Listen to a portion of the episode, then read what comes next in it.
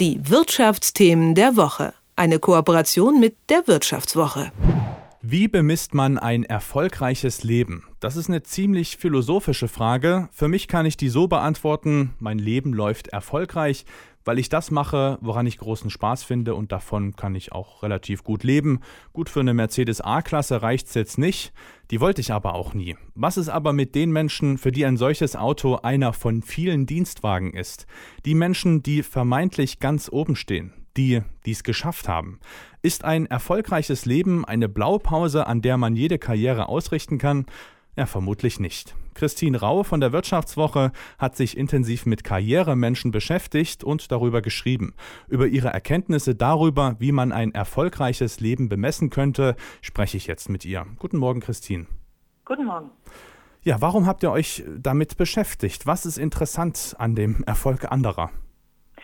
Naja, es ist ja so, irgendwie in unserer Gesellschaft, wenn man von Erfolg spricht, dann geht es immer gleich um den beruflichen Erfolg. Das ist, was wir alle so im Kopf haben. Und ähm, um das sich mal genauer anzuschauen, haben wir gedacht, naja, lass uns doch mal mit äh, fünf Personen sprechen, die wirklich objektiv auch erfolgreich waren in ihrer Karriere oder es immer noch sind und die mal zu fragen, seht ihr das denn auch so? Seid ihr wirklich erfolgreich? Ist euer Leben erfolgreich? Und so sind wir da rangegangen, um vielleicht auch mal das ein oder andere Grübeln aus solch erfolgreichen oder vermeintlich erfolgreichen Karrieren rauszuhören. Das Grübeln ist auch tatsächlich ein gutes Stichwort. Ein Faktor von Erfolg ist oft die Frage, würde man alles nochmal genauso machen? Viele sprechen auf dem Weg zum Erfolg von Verzicht und Verlust, zum Beispiel von Freundschaften. Da gibt es die, die sagen, ja, ich würde alles nochmal genauso machen, und die, die sagen, nein, im Nachhinein betrachtet habe ich zu viel aufgegeben. Wie kommen denn so unterschiedliche Fazite zustande? Naja, es kommt sicherlich immer ein bisschen darauf an, was man letztlich erreicht hat ne? und wie groß da die Kosten-Nutzen-Rechnung ist, so blöd sich das anhört. Aber äh, Philipp Hartmann zum Beispiel, mit dem ich gesprochen habe, das ist der äh, Mitgründer von Lieferando gewesen, der in sehr frühen Jahren dann Lieferando ähm, für 100 Millionen Dollar äh, verkauft hat. Und der hat natürlich am Anfang seiner Karriere direkt sehr viel Geld verdient.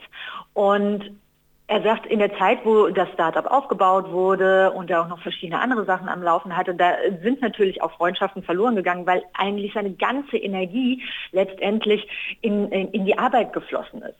Als ich ihn dann gefragt habe, ob er es nochmal so machen würde, hat er lange überlegt, ähm, weil ihm natürlich auch diese Freundschaften wichtig waren. Ähm, aber er hat gesagt, ja, er würde es wieder so machen und begründet hatte das damit, dass er natürlich durch diesen ja, die, diese, diese Entbehrung auch sehr viel Freiheiten jetzt im Nachhinein gewonnen hat. Also er hat dadurch natürlich Geld verdient und mit diesem Geld hat er jetzt die Möglichkeit, in seinem, in, ähm, mit seiner Investmentfirma die Unternehmen zu unterstützen, die er auch wirklich unterstützenswert ähm, befindet, ja, und damit auch gestalten können. Und gestalten, das ist auch so ein ganz großes Thema bei den Leuten, die ähm, eine gewisse Position haben. Sie sagen, sie müssen viel leisten, viel arbeiten, um dann später die Freiheit haben, wirklich was bewirken zu können. Mhm. Äh, es gibt ja auch Karrieremenschen, denen, ja, wenn sie solche großen Gestalter waren, denen wird dann der Boden unter den Füßen weggerissen, wenn sie aus ihrer Führungsposition, wo sie gestalten können, plötzlich ausscheiden. Andere sind hingegen ja fast erleichtert. Warum sind die Ansichten da so unterschiedlich? Es kommt wahrscheinlich immer ein bisschen darauf an, wie groß oder wie wichtig letztlich diese ähm, formale Führungsposition ist. Ne? Also mhm. wenn jemand äh, zu Talkshows eingeladen ist, weil er Vorstandschef von Konzern XY ist und äh, sobald er das nicht mehr ist, aber in der Versenkung verschwendet und dieses ganze Geltungsbewusstsein, das ja solche Menschen auch in sich tragen, ja, weil sie ja auch gewohnt sind, in der Öffentlichkeit zu stehen, auf einmal wegbricht und niemand mehr nach ihm fragt, das ist wahrscheinlich sehr, sehr hart.